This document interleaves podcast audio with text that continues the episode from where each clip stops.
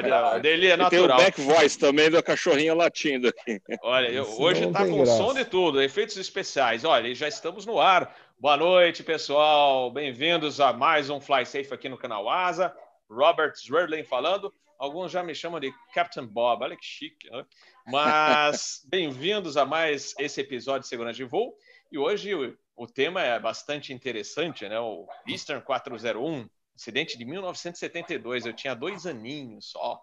E mas desde 70, sei lá, 79, 80, eu comecei a assistir esse filme, sempre passava na sessão da tarde. Férias de julho, férias de dezembro, tinha que passar o Fantasma do Voo 401. E aí fiquei com esse acidente na cabeça desde que eu era criança. Mas antes vamos dar as boa, uma boa noite aos nossos queridos assinantes que estão nos acompanhando ao vivo, Giovanni Araújo, é, Nepomuceno. Nossa, quanta gente que gosta aqui do canal. Muito obrigado pelo apoio de vocês, vocês que fazem o canal crescer. Muito obrigado. E vamos dar também as boas-vindas aos nossos queridos convidados desta noite. Vamos lá. O Captain, aliás, são quatro comandantes da 320. No passado era cada um um avião diferente, mas hoje está todo mundo voando a 320. Então vamos lá. Comandante John Long Jr., muito boa noite. Boa noite, tudo bem? Prazer estar aqui com vocês hoje.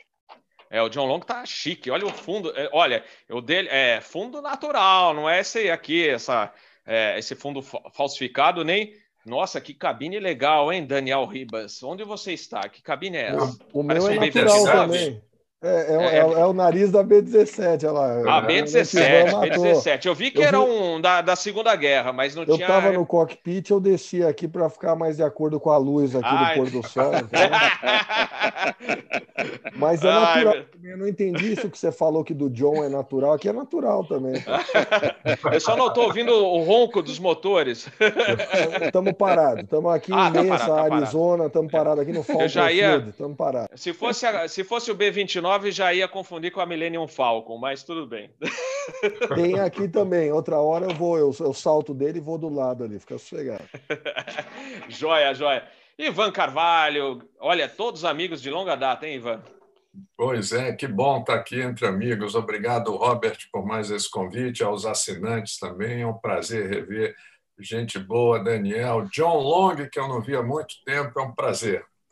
Olha, o John Long está Tá fazendo até para humilhação, olha. Olha aí, andando pela natureza para mostrar que é real mesmo, não é, é o pôr do, é um cenário o pôr do sol me pegou. O pôr do sol me pegou aqui, me deixou no escuro. ele vai tomar um, um, um esquinho da, da tarde. É. o happy hour. ai, ai. Então vamos lá. Vamos falar desse acidente que é interessante, porque eh, seria um acidente até. A investigação dele foi rápida, não tinha muito, inclusive houve sobreviventes, ainda bem, né? é, mas é, se criou depois várias, né? Várias histórias foram criadas. Eu não diria histórias, porque foram depoimentos de passageiros, tripulantes e até de diretor da empresa da Eastern Airlines, porque esse avião que se acidentou era da Eastern, já não voa mais aquela velha Eastern. Tem uma Eastern nova, que é, se vocês olharem a pintura remete à velha Eastern, mas é uma saudosa companhia do passado, igual a Panam, igual a Western, que mais que eu posso lembrar das antigas? Uh, Aircal, que eu conheci no passado, fiz uns PSA. voozinhos. PSA, TWA, PSA. Aí, essas empresas americanas, Braniff, Canaro, né, que no fim virou United, né, United até, até hoje, né, mesmo com a pintura nova, aquela cauda lá é da, da. Mas então vamos falar do acidente, é um L1011 Lockheed TriStar, November 310 Eco Alpha. Esse avião saiu de Nova York e foi pousar em Miami no dia 29 de dezembro de 1972. Então, era a véspera quase de, de Réveillon, de virada de ano, chegando tarde, já 11 e pouco da noite. E aí foram aproximar. Eu não sei se naquela época, qual das pistas, porque naquela época eram só duas, hoje são, é, aliás, são três, eram três e hoje são quatro em Miami. Mas é capaz que fosse 09, não sei naquela 09 época. Se era esquerda. Outra. Era isso, 09 esquerda, 09 direita. Então a 09 esquerda E quando ele deu, comandou o trem embaixo, não acendeu a luz é, no painel que a roda dianteira, é, garantindo ou confirmando que essa roda dianteira estava baixada e travada. Ele informou a torre e falou: Olha, não tenho uma indicação aqui da, da, sistema de trem adequado, eu preciso fazer uma volta para fazer uma checagem aqui. E a torre falou aqui, passa para a escuta do controle, suba para 2000 e chame o controle. Ele chamou o controle, o, o o controle de aproximação de novo, formou o problema e, e aí o controle primeiro deu curva esquerda proa 360 Eastern 401 e aí ele curvou a esquerda, subiu para 2000 e aí começaram recicla trem, não dá, e aí começam a fazer o, toda a checagem que eles tinham que fazer para verificar se aquela roda estava é, baixada ou não. E aí o controle, mais uma vez, curva esquerda, proa 270. É a perna do vento radar. Ele estava aproximando para 0,9, fez a curva, e aí foi estendendo. Só que eles não conseguiam ter a indicação daquele trem de pouso, daquela roda dianteira baixada. Então, o que, que eles é, pensaram? Ah, vamos fazer a verificação visual. Como? descendo para o compartimento dos eletrônicos, dos aviônicos, que estava bem abaixo do cockpit, né? Tem um, uma portinha que você abre, os wide bodies todos têm isso também, os, os grandes, as aeronaves modernas têm isso. Aí você desce, tem o acesso a, a esse compartimento, e aí uh, quem desceu lá, é, quem estava voando o avião, é, bem, é, bom falar isso, é, era o Stockstill, que era o primeiro oficial copiloto. Tá na direita, comandante. Olha, era um Bob, né? É um Bob Loft. Tá? Bob é, é, o Bob Loft. Eu falei, isso é fácil de lembrar porque Bob e o Loft, que a gente faz Loft toda hora no simulador. então, era o Bob Loft, comandante. E aí ele pediu para o Dan Ripple, que era o, o, segundo oficial, só que a gente estava falando aqui antes de entrar no ar, que esse segundo oficial, na realidade, era meio engenheiro, meio piloto. Ele estava em treinamento lá. Como é que vocês chamavam mesmo, Ivan, que você comentou, a posição? O famoso POS, Piloto Operacional de Sistemas. É isso aí. Então, ele desceu, o comandante pediu para esse segundo oficial, Don Ripple, é, descer e dar, fazer a verificação visual para é, ver se essa roda estava baixada. Só que, além de ser noite, está escuro, tudo, estavam em cima já dos Everglades, é um pântano, aquela entra na, vai se afastando de Miami entra naquela área pantanosa que o pântano dos Everglades. E para ajudar, né? Que a de Murphy, esse Murphy é fogo, viu? Ele é implacável, né? A manutenção da Eastern fez manutenção do sistema de iluminação, o pessoal que queria ver trem de pouso, compartimental, e instalou o sistema de iluminação de modo incorreto. Então eles não conseguiam acender luz nenhuma lá para verificar isso aí. Aí que estava pegando. Nisso aí, eu, olha só, a, Lady Murphy, é, tudo junto, né? O avião, o, o TriStar, eu acho que o 737-200 tinha isso. Eu não cheguei a voar 200, mas eu fiz quatro saídas de simulador lá na época da VASP, no 200, depois eu acabei indo para o 300. O, o John Long pode, pode me, é, confirmar isso, que ele tinha também esse modo do, do Control Wheel Steering, do, do autopilot, do duzentinho. Tinha? Tinha, é, exatamente. Tinha, é, não, era, tinha. Na verdade, ele, ele, era só isso no começo, né? Ah, é, Quando você é, então. ligava, ele era CWS e você uhum. colocava na atitude que você quisesse e ele mantinha. Era só isso que ele tinha. Então, inicialmente. É, é, aí que tá. Naquela distração, comandante virado copiloto tentando ver, ah, o que pode ser, não pode ser. O, o outro que estava lá, que era que fazia papel de engenheiro de voo, desceu. Tinha ainda um mecânico lá, um cara da manutenção, que desceu também. Ah, vou, vou te ajudar aí, Dan Rappel. Desceu para ver se conseguia também ver essa, essa roda baixada. E aí, o... aí tudo junto, né? O, o que, que, que aconteceu lá? Esse sistema do autopilot, que eu acho horrível, eu acho um perigo, e depois acabou, não, acho, não sei se tem algum avião que hoje tenha um, algo do gênero, né? Uh, ele sem querer, acho que foi o comandante, a gente não tem ideia, se apoiou um pouco no manche.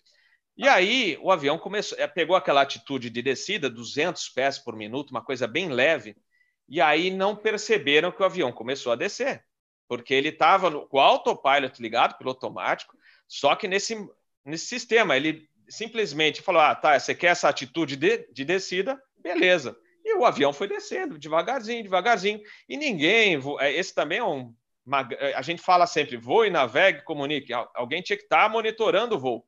E aí esqueceram, estavam confiando demais que eles estariam lá com o piloto automático ligado, que o avião estaria nivelado, esqueceram de olhar o resto, né?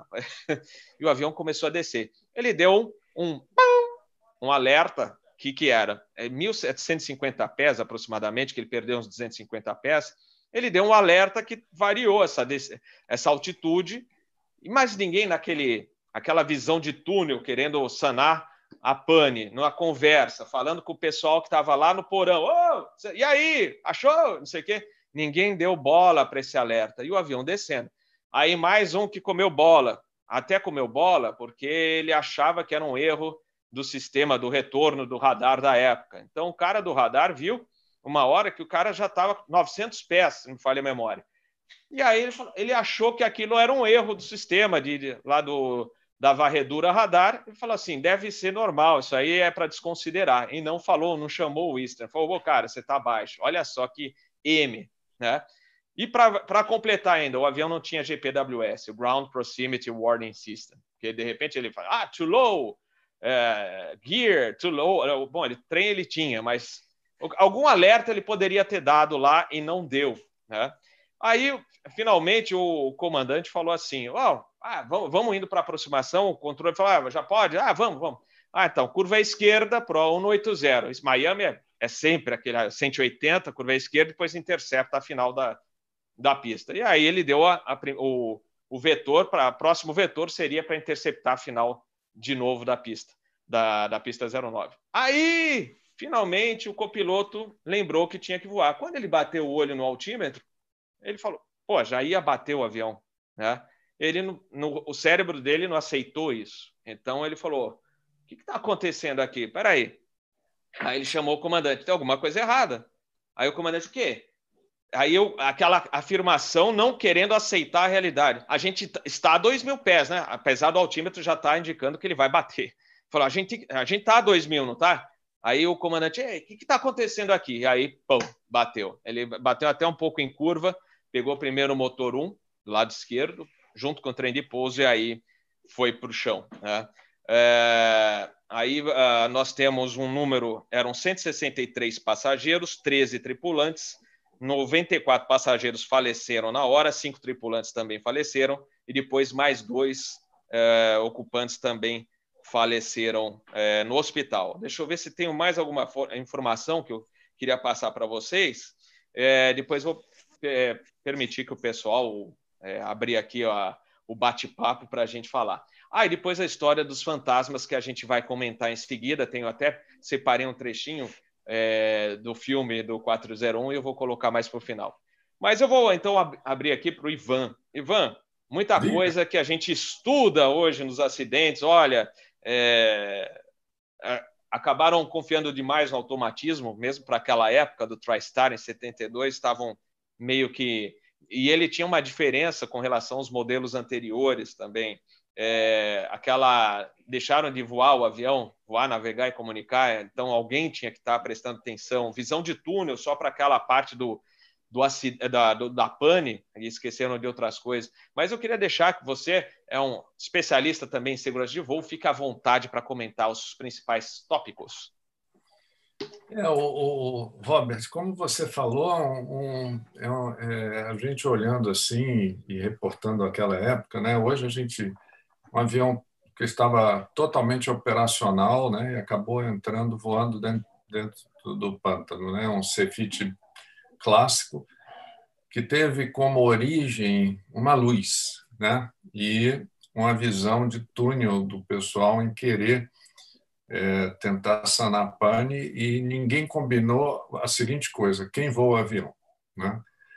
Então, o comandante, com atitude até proativa, se levantou para acompanhar o, o engenheiro para ver o problema lá embaixo, que é uma coisa que hoje em dia se recomenda que você tenha uma visão um pouco diferente, né? O comandante, em qualquer situação, ele tem que permanecer no loop, né? ele não pode sair do loop, né? e existe até alguns SOPs que, mesmo sendo o comandante que esteja voando a aeronave, num caso anormal, ele passa a pilotagem para o seu uh, primeiro oficial ou copiloto e ele assume uma posição de gerenciamento que não houve.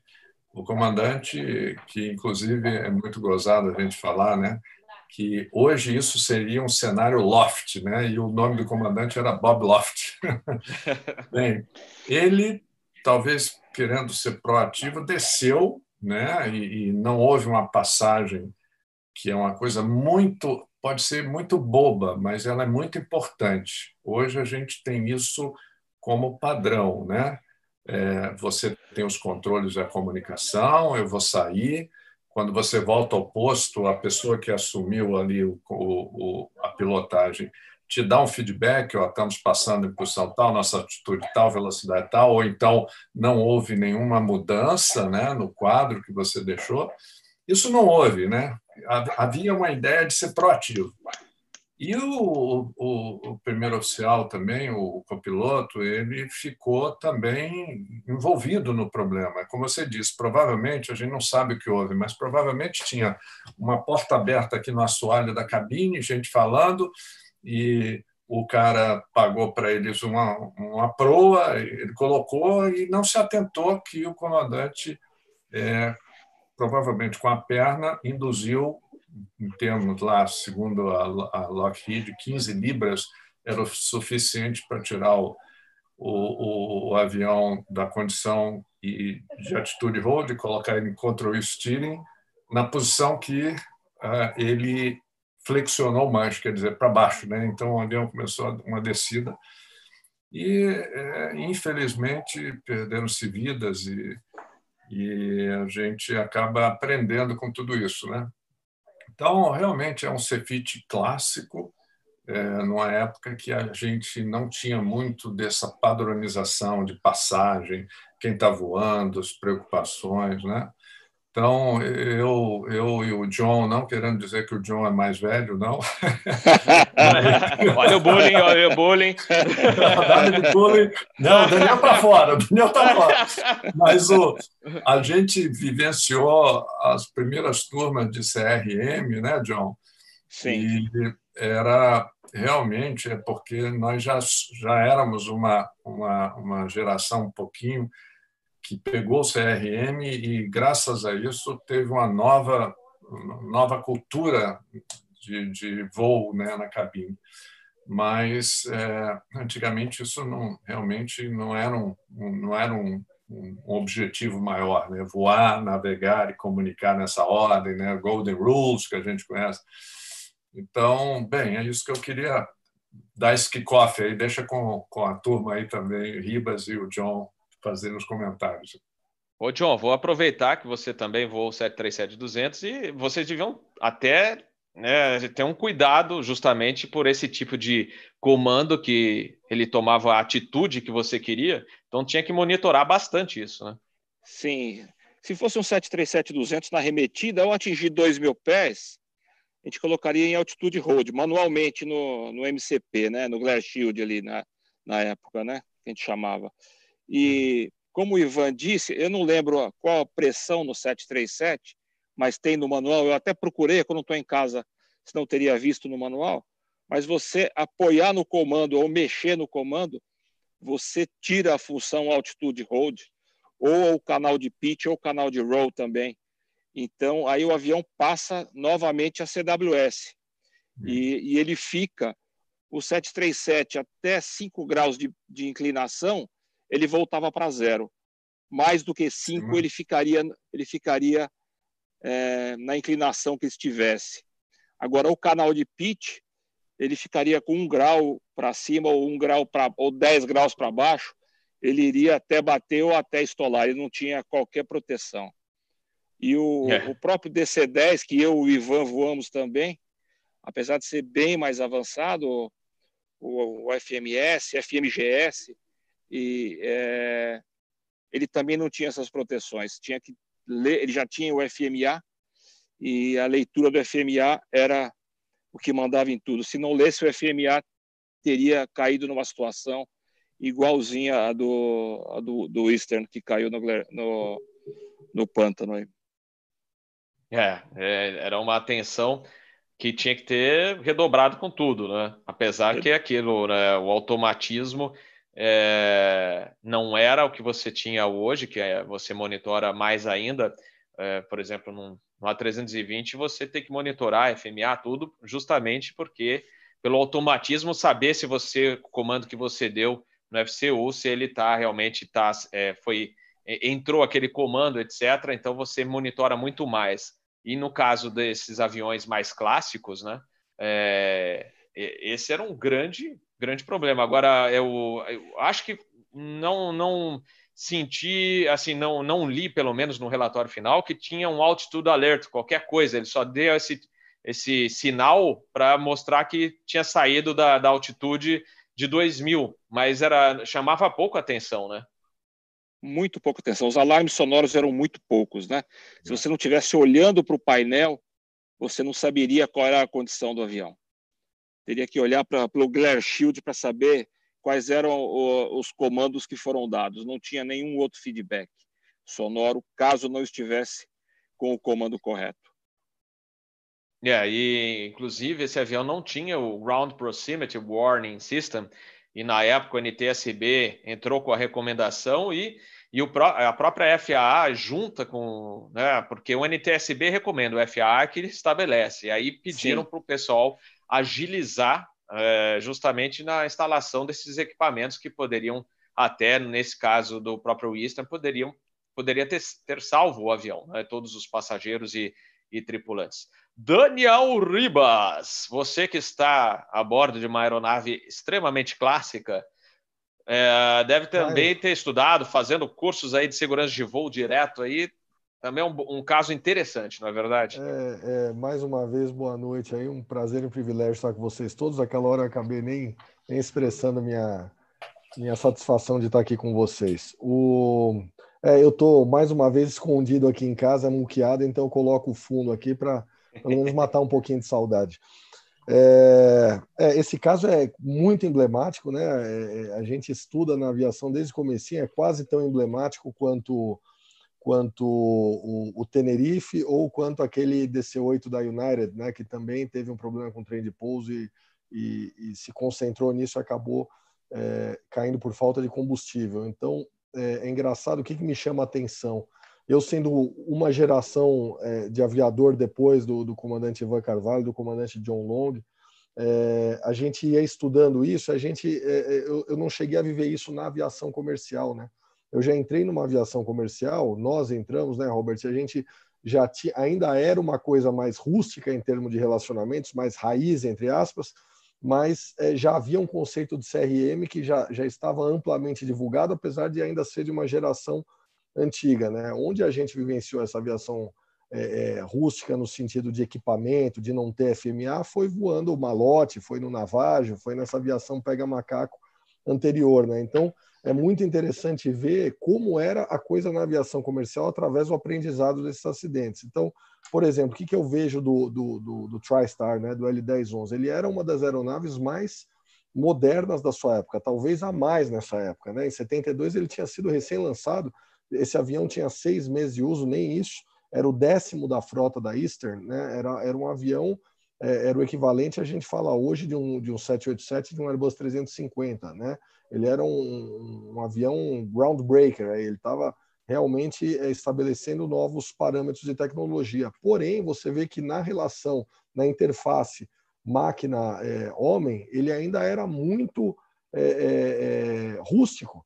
Né? Então, por exemplo, vocês falaram do, do Shine, né? o, o que ele dá da altitude, ele deu é, a 250 pés. É, é, basicamente o que a gente tem no Airbus hoje em dia.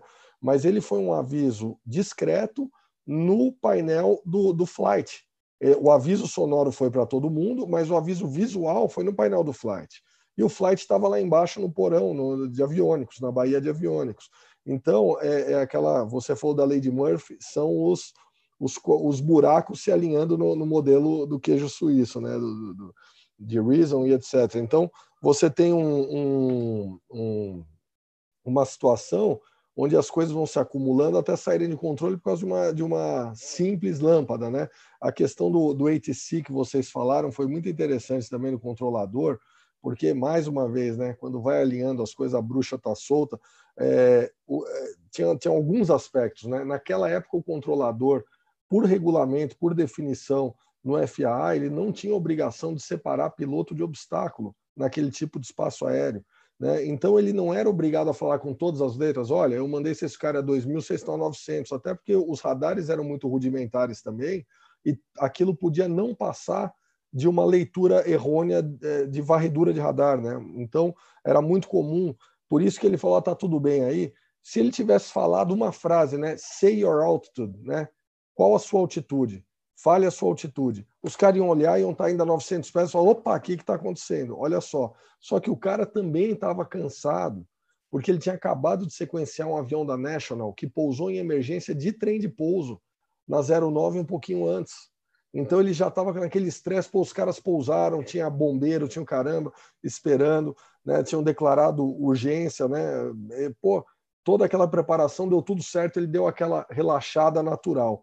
Logo em seguida, o, o outro controlador já transfere para ele o Eastern, né? o Eastern aqui arremeteu e está com o problema de pouso. Ele falou, é hoje, né? Caramba. Então, é, é, a guarda já estava baixa um pouco aí também, ele já estava cansado, ele estava naquele alívio natural quando a adrenalina dá aquela baixada né? E ele tem que, que, que gerenciar mais esse voo. Então, teve, teve isso. A questão da pressão no manche também, muito interessante, né? Que o comandante Ivan falou. É, tem uma peculiaridade, eu estava vendo no relatório, o, o 1011 ele, ele, exigia um nível de pressão no manche para entrar no modo CWS, no manche 1, né, do lado esquerdo do comandante, e no manche 2 do primeiro oficial do copiloto no lado direito. O do copiloto precisava de uma força maior. Então, isso aí você já vê uma questão filosófica no projeto do avião. Por quê? Porque é, o copiloto pode fazer um, um erro, é, é, precisa ter uma barreira de segurança maior com relação ao comandante, né? Você vê, nesse caso, foi o comandante que errou. Se ele tivesse exercido. É, Pois é. O piloto é mais grosseiro. É mais grosseiro. Você vê que existe, você vê que o CRM aí tá, tá, tá zero, até no projeto do avião, né? Então ele, ele pô, talvez se ele tivesse dado esse esbarrão sentado na direita, não tivesse feito nada. E ele estava alcançar o, a luz do, do, do, indicador, né? O indicadorzinho de pouso, ele não conseguia alcançar, e ele pediu para o engenheiro vir tentar alcançar é, é, tava, o negócio ficou realmente naquela visão de túnel, todo mundo concentrado aí e ninguém estava voando avião, né? E isso quantas vezes não acontece? Não precisa ser numa situação extrema dessa, isso acontece na aviação. A gente tem que se monitorar o tempo todo. O comissário entra para falar alguma coisa no cockpit, os dois viram, né? Os dois viram para trás e o avião está voando. Ah, é coisa de cinco segundos, mas e se for uma informação mais importante? Quantas vezes a gente não tem que respirar e falar: opa, peraí, cara, You have controls? I have controls. Fala aí, meu velho, desculpa, estamos enrolado aqui. Porque é, é, é, é muito fácil naquela repetição que a gente tem na aviação, naquela mesmice, entre aspas, da tranquilidade esperada de um voo de cruzeiro, você, ou de uma órbita, aguardando um sequenciamento, tomando seu cafezinho enquanto está esperando o CB desaguar e você prosseguir para pouso, já com tudo armado, bonitinho, combustível, você simplesmente baixar a guarda e relaxar. Né? Então, isso é, fica o recado desse acidente para aqueles que estão assistindo, que estão no começo da carreira. Desde o começo, a gente tem que se acostumar a ter autoconhecimento e, e, e dispositivos internos que não nos deixem baixar a guarda e, e relaxar sem ter muito claro quem que está tomando conta da situação naquele momento ou das situações, né? Um está voando, outro está comunicando, outro está gerenciando, quem está fazendo o quê, né? Muito bom, muito bom. Você trouxe detalhes que também a gente ainda não tinha apresentado aqui, inclusive do avião da National que pousou é, em emergência na frente, né, do, do Eastern. E eu estava lendo o relatório, acho que foram quatro minutos só de distração que causaram o acidente. Olha só que, que coisa, né? E, e tem um outro detalhe também, é provável, porque eles estavam pousando pouco antes da meia-noite. Talvez fosse aquela síndrome da última perna, de chegar em casa e, e aí aquela coisa, pô, vamos, vamos, vamos resolver isso o mais rápido possível. E, então, porque você, lendo o relatório da remetida, né, da aproximação perdida, que ele desistiu da, de aproximar, e, e to, até é, chegar no solo, foram poucos minutos. Né? Então, é aquela, sabe, vamos ver dentro do que a gente pode agilizar. Então, é nessa hora que a gente tem que ter calma e tomar cuidado com a síndrome da, da última perna ou de chegar em casa, que tem muita gente que a gente.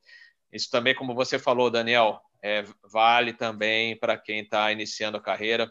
Outro dia, um, um, amigo nosso aí, assinante do canal, checou o PC e FR, deu os parabéns. Ah, agora vou começar a fazer voo aqui, vou lá. Eu falei, cara, só lembrando das aulas aqui de segurança de voo, é, tudo que a gente tem procurado passar para você de, de, segurança, não sair com mau tempo, se você não, não, não tiver segurança é, para sair do jeito que está, não saia. É, sempre CRM desde o começo, se tiver voando com, com outro colega que tem mais experiência, não, vamos que. Então, cuidado. E essa é uma das, das dicas também: cuidado com a síndrome de chegar em casa da última perna, porque a, tentação fala, pô, tô quatro dias, seis dias fora de casa Aí tô louco para chegar em casa. Véspera, por exemplo, caso do Easter, quase já virar de ano, ah, vai ter festa em casa, né? 11 ter... horas da noite, né? 11, 11 horas da noite. Da... Fora o cansaço também, é. cara. Aí você começa a entrar naquele, ah, não vejo a hora de chegar em casa. Pronto. É, é uma, o que a é gente é vive, o que a gente vê no dia a dia também, é, o cara vai perder o ônibus, né? Vai perder hum. o avião que vai levá-lo para Recife, Belém, Brasília, seja lá onde for. Ou a gente chegando em outro lugar querendo voltar para São Paulo sempre tem uma coisinha no subconsciente que te leva a, a desprezar certas coisas importantes com o foco em voltar e pousar logo, né? É verdade. Pessoal, vamos para a segunda, segunda parte, porque dá para dividir esse episódio até em duas partes, né? A segunda parte eu, eu, queria falar dos fantasmas do voo 401. O que, que aconteceu? Algumas peças né, desse avião é, foram para manutenção, fizeram a, né, aquela revisão que é necessária e falaram: olha, dá para colocar em outros aviões nossos, outros L1011. E colocaram N November 3 no 8 Eco Alpha, por exemplo, e vários aviões receberam peças desses aviões. A partir desse ponto, é, foram vários é, relatórios de passageiros, tripulantes, técnicos, comissários e até diretor da Eastern Airlines que teriam visto esses dois tripulantes aqui, o Dan Rappel, justamente o Dan Rappel e o Bob Loft, né, o comandante. É, inclusive, teriam ouvido, por exemplo, tem uma história que é, observaram não só o reflexo, acho que era do Dan Rappel, é, no, no, forno, né, na, no reflexo da, da tampa do forno, lá na Gale, uma comissária escutou e ele teria avisado, depois ela chamou outra colega, inclusive, e teria avisado: ó, cuidado com fogo nesse avião. E esse avião é, deu uma falha de motor com fogo no, na, na, num dos motores é, e teria saído um relatório disso.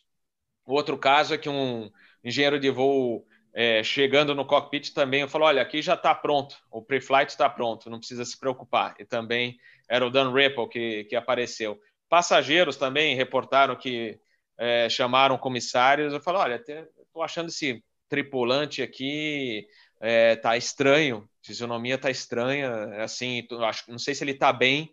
E aí, quando foram ver, ele tinha sumido. Né? É, comandante que viu, falou, pô, mas era o cara que estava aí. É, é, na realidade, esses casos, a gente até na a gente soube aí, falecido comandante Rolim, já teve história do comandante Rolim, mas nesse caso foi muito, é, assim, foram muitos reportes de, de, dos fantasmas, ou fantasmas na, na linguagem mais popular, para quem segue espiritismo, são os espíritos né, da, desses dois é, tripulantes. E aí, tanto que o John Fuller, que é um autor de livros, resolveu escrever um livro sobre o, esses casos, né, sobre o acidente, e intitulou o, o nome, ficou O Fantasma do Voo 401. E aí a televisão fez o filme. Tá? é, em 78. E aí fez um enorme sucesso. O, atores conhecidos, né, o famoso Ernst Borgnine e também a Kim Basinger. Kim Basinger fazia uma comissária.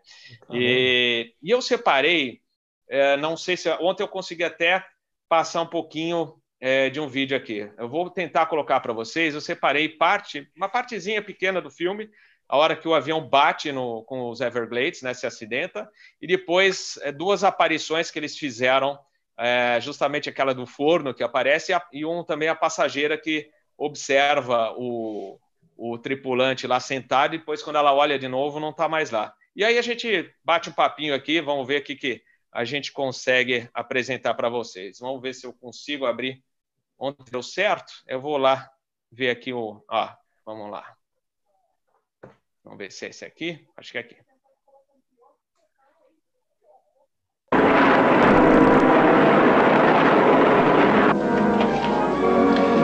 Altitude, 2,000 feet, right? Mm-hmm.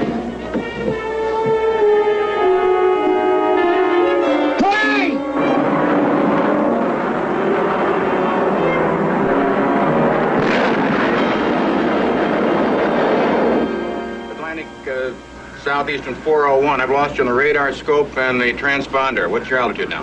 Miami approach. This is National 611. Are you missing an airplane? We just saw a big flash over the Everglades.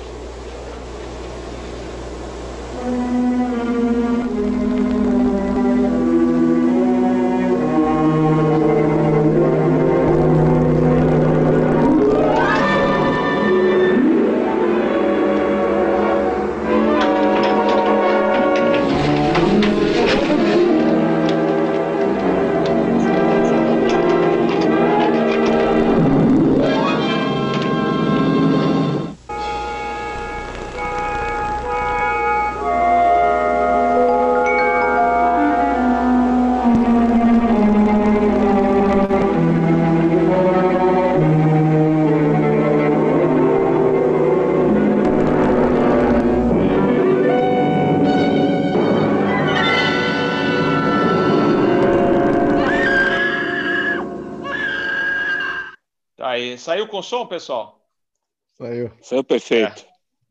É, é isso aí. É, foram partezinhas do filme. É, vale dizer que esse filme está disponível no YouTube. Então eu separei o vídeo lá do YouTube e deixei essas partes, que é justamente da, da colisão e alguma e duas das aparições. Então é, é um caso bem interessante, acabou virando livro e filme. E eu queria que vocês comentassem né, o que vocês é, poderiam tirar, se vocês já tiveram algum caso ou já leram é, sobre alguma coisa sobre, né? A gente já tem relatos, por exemplo, VASP 168, do Transbrasil 303, de, de gente que teria visto alguma coisa. É, é, são mistérios, né? A gente é, gostaria de, de provar, mas é, entra aqui como um mistério e, e, também a gente não pode, aqui no canal Asa, ficar, ó, cada um tem a sua crença. Então a gente não quer imputar, né, ou fazer com, ó, vocês têm que acreditar nisso. Mas é bastante interessante.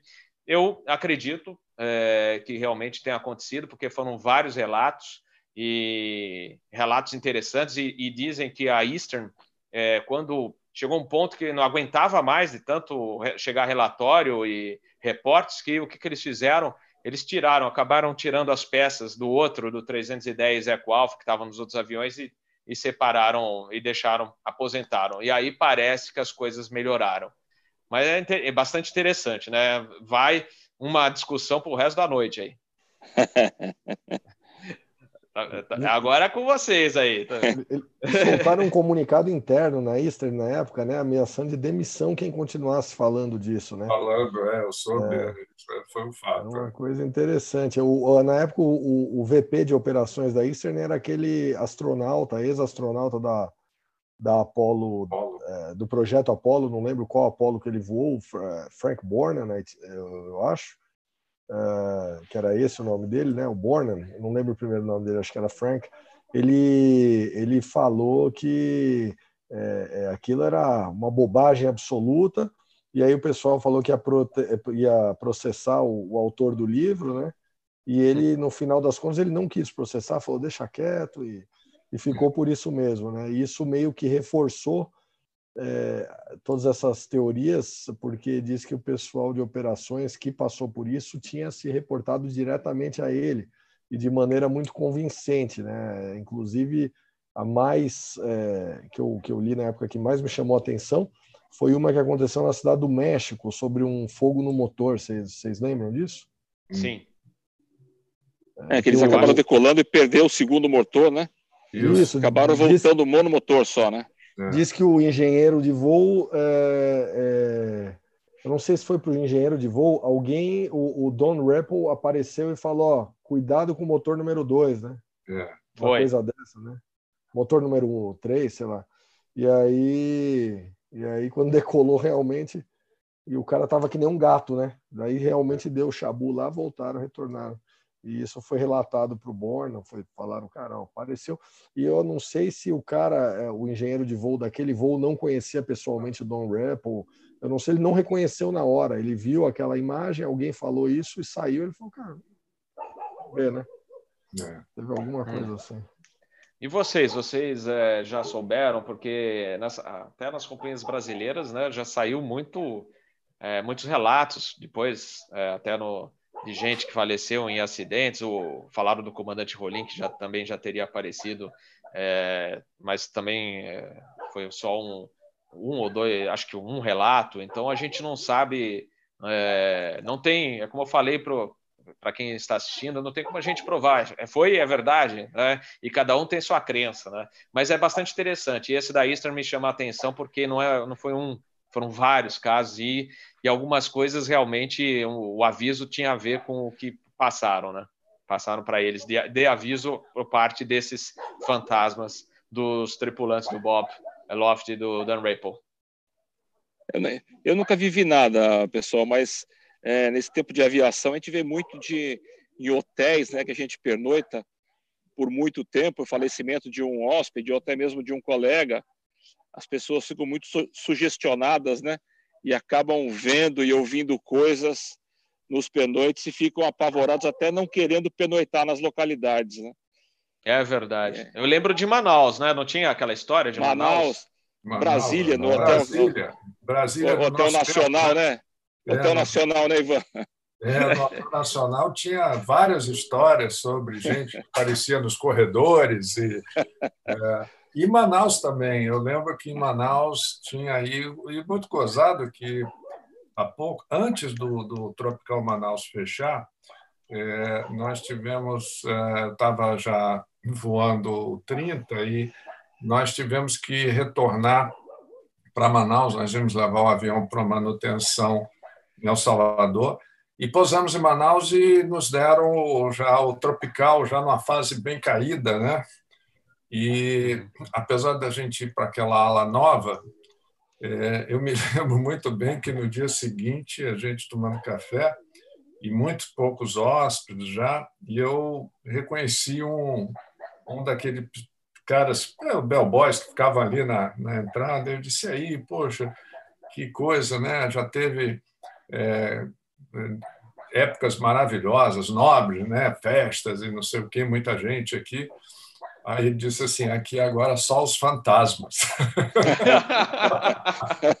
aí eu disse: olha. Aí ele disse assim: não, não, tem uns que rondam aí pela ala antiga. Eu disse: estou indo embora. Pois é, é, esses, esses hotéis eram clássicos. Esse de Manaus, o Tropical era clássico. Tinha um, eu lembro, em Goiânia também.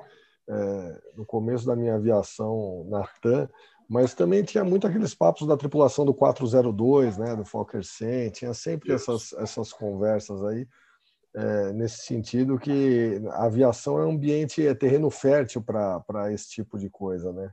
É, hotel é terreno fértil, é, é, a questão de aparição de OVNI também, tem muita conversa nesse sentido, né? Tem, tem, independentemente das crenças de cada um, do que acha que viu, o que acha que não viu, é um assunto recorrente, né? É um assunto recorrente.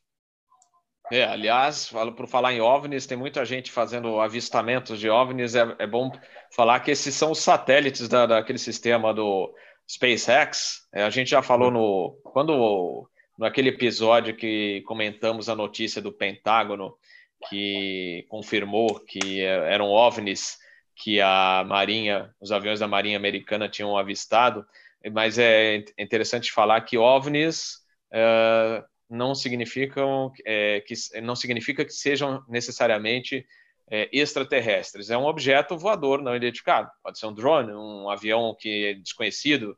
Então, é, a, a, performance era bastante interessante, que os pilotos estavam é, surpresos com o deslocamento. Mas, ao mesmo tempo, quando a gente fez esse episódio, a gente comentou, aproveitou para é, para comentar, e eu volto a falar, como a gente está falando de é, outros assuntos aqui, que é o espiritismo, e também falar de OVNIs, que tem muita gente comentando, até assustado, falou, olha, eu vi vários agora passando. E o, o, o Musk, né, o que, a, que tem essa, esse projeto SpaceX, ele tá, já mandou 400, não são Nossa dois, três, senhora. 400 é. satélites tá que... É, tá e, tá é, então é toda hora, dá para vocês acompanhar, acho que já tem até o aplicativo. Eu gosto de acompanhar a ISS, né, que é a International Space Station, tem, o, tem aplicativo para isso, e é muito legal porque é, você ele te dá um alerta no celular, e aí falou: ó, tô, ele está agora passando o litoral do Pacífico lá no Chile, no sul do Chile. Em cinco minutos ele vai bloquear o Rio Grande do Sul, cara. Em cinco Nossa. minutos. e aí Aí você vai lá para né, a janela, ou se você estiver caminhando, e aí você vê, parece uma estrelinha caminhando rápido. Passa lá, é, é super legal. Então, são, são 28 mil quilômetros por hora, né? Só, só, só. Mas é isso, pessoal. Então, é... Mas, eu, o, o Robert... Oi, fala. Eu posso até falar uma coisa interessante, porque esse avião, o Lockheed o 1011, ele, ele acabou sendo um avião que teve uma sina muito ruim. Era ah, isso que eu ia falar, perfeito. É, ele, ele, é, o Daniel vai complementar. Ele, na realidade, dois aviões competiam na época, o DC-10 e ele, pelo mercado desses aviões grandes. Só que o, o 1011 ele foi concebido para usar só o motor Rolls-Royce, tá? E o que é que aconteceu? No, numa fase do, de, de teste, o, o, o rolamento do, do motor Rolls-Royce, do fan, ele falhou e o fan separou do resto do motor dentro lá da cavidade do, da, da, da cauda e trouxe até danificações estruturais no avião. E o projeto do 1011 ficou parado até que o motor o pessoal da Rolls-Royce resolvesse isso. E o DC-10 foi lançado e, e foi lançado com sucesso, apesar de ter tido um acidente em Chicago, que depois foi provado que não foi uma falha do projeto, mas sim de manutenção né, da American Airlines. Mas, depois que ele foi lançado, o 1011, vários foram os problemas encontrados. E um deles foi, ah, dentro da Eastern, com vários eventos que aconteceram com o avião. Então, ele, ele o Daniel pode até me dar mais detalhes, mas ele não foi um avião de sucesso comercial como deveria ter sido. Dizem que ele tinha uma performance até melhor que o DC-10, mas não conseguiu mostrar tanto assim, não. É, eu, perfeito, Ivan. Eu estava tava, é, lembrando, porque o, o, DC, o, o 1011 eu sempre achei um avião lindo, mas eu, eu já cresci com essa impressão de que ele era um avião que tinha uma sina complicada. Então você, é, ele tem alguns episódios muito sugêneres e o mais interessante, eu acho que são 35 acidentes que ele teve ao todo, é, numa vida relativamente curta, né? É, não todos com fatalidade, obviamente, classificados como acidentes, mas é, houve alguns que, que eram extremamente é, é improváveis e todo como esse do, do, do, da, do Everglades e todos eles é, com o avião funcionando perfeitamente. Então eu tenho, tenho o grande é, comandante Marcelo Nanini que é um amigo meu da aviação executiva que acompanha a gente aqui também e, e é um, um, poço de cultura aeronáutica. Ele me lembrou de um, de um acidente com o 1011 da Eastern em 83 que eu não me lembrou não, eu não sabia desse acidente, que foi o 855 que foi um, um TriStar que perdeu os três motores indo para as uhum. Bahamas e que, e que conseguiu recuperar o motor número 2 já a 3 mil pés de altitude senão ia cair pertinho de Miami. Conseguiu voltar para Miami. Ele, ele ia fazer Miami Nassau, e aí ele viu que estava tava esquisito, começou a perder um motor. Nassau estava com tempo ruim, ele retornou. Isso é até um tema legal para a gente também. Fica hashtag Já vamos agendar aqui. Porque foi bem interessante. Foi um, o gerenciamento, foi um, o pessoal realmente passou um nervoso, porque eles foram perdendo um motor após o outro, algo extremamente improvável numa máquina de três motores num voo curto. Né? Só que depois foram ver que era um problema sistêmico de manutenção de, de, de acompanhamento limalha, na manutenção. Tinha negócio de limalha. Limalha, eles montaram o detector é. de limalha sem um O-ring, foi um, um O-ring que, que quase derrubou o avião. E, e, daí perceberam o FAA, o NTSB, viram que havia um, um, um problema sistêmico de, de é, vistoria da manutenção. Né? Eu não sabia desse, desse incidente, porque a gente lembra daquele 47 da BA por causa de cinza vulcânica, perdeu os quatro motores e tal. Agora, é, é, por falha técnica, um tri-reator perder três motores, e depois teve aquele da, da, da Sáudia também, né? Da Saudi Arábia, que, que pegou fogo por causa do porão, é, do, do, do, da, da carga perigosa, e infelizmente morreram todos queimados por uma questão de fator humano absoluta ali também, né? Então, também tudo a ver com o CRM, com isso que a gente fala. Mas, de qualquer maneira, era o 10-11, né? A, gente, é. a reputação envolvido... do avião foi para o saco. Nossa, é. impressionante, é. impressionante. E essa da Rolls-Royce foi muito grave, né, Ivan? Porque foi. eu lembro que no meio do projeto, a Rolls-Royce pediu concordata por causa desse motor. Foi, né? foi Ela feio. entrou em concordata. É. Ela teve que ser estatizada novamente para continuar, né? Foi, foi, o governo assumiu, senão ela ia falir. É, e, levar, e, aí junta, junta o ingrediente. É, e junta o ingrediente da crise do petróleo de 73, né? Crise do petróleo e, e, os primeiros modelos como é. esse daí, ele eram para short e medium haul, né? Ele tinha, ele não dava para comparar, não tinha termo de comparação com o alcance do DC-10. E daí, é. nesse mesmo momento, aconteceu o quê? Surgiu o A300, com dois motores para voo curto e médio, né? Então, é, é, é, eles tomaram um tiro de tudo quanto é lado. E com o motor é. GE, né, Daniel? É, e com o motor GE, que era muito mais confiável, né? Até o prato item era mais confiável. É, Sim. GE Que coisa, que coisa. Aliás, a Rolls-Royce é, também, ultimamente, tá, é, passou por uns problemas pra, de um motor. Eu não sei se foi do, do 80 também, né? Ele, foi de é, tudo. Foi de, foi de tudo. Só, só, não foi dos 50. só não foi dos 50. O do 80, bem, né? do 87. O do 87, ah, é. pelo amor de Deus, né? Agora, é. é. É, é, há quem diga, né? Os, os, engenheiros mais fanáticos dizem que é o preço do pioneirismo, né? Porque eles sempre vão one step further, né? Você está vendo Sim. agora a, a GE com o, com o G Next lá, ele, o, o do, o do 777-9-8, ele, ele também é o, é o, é o, né, é o X, né? DX, eu não, não lembro o nome. É. DX, é isso, Ivan? Isso. Ele, eles estão pagando também porque o avião, o, o motor, é, eu estava vendo umas especificações dele, ele é de outro mundo, né? Ele está um degrau acima é. de qualquer coisa que a gente tem aí.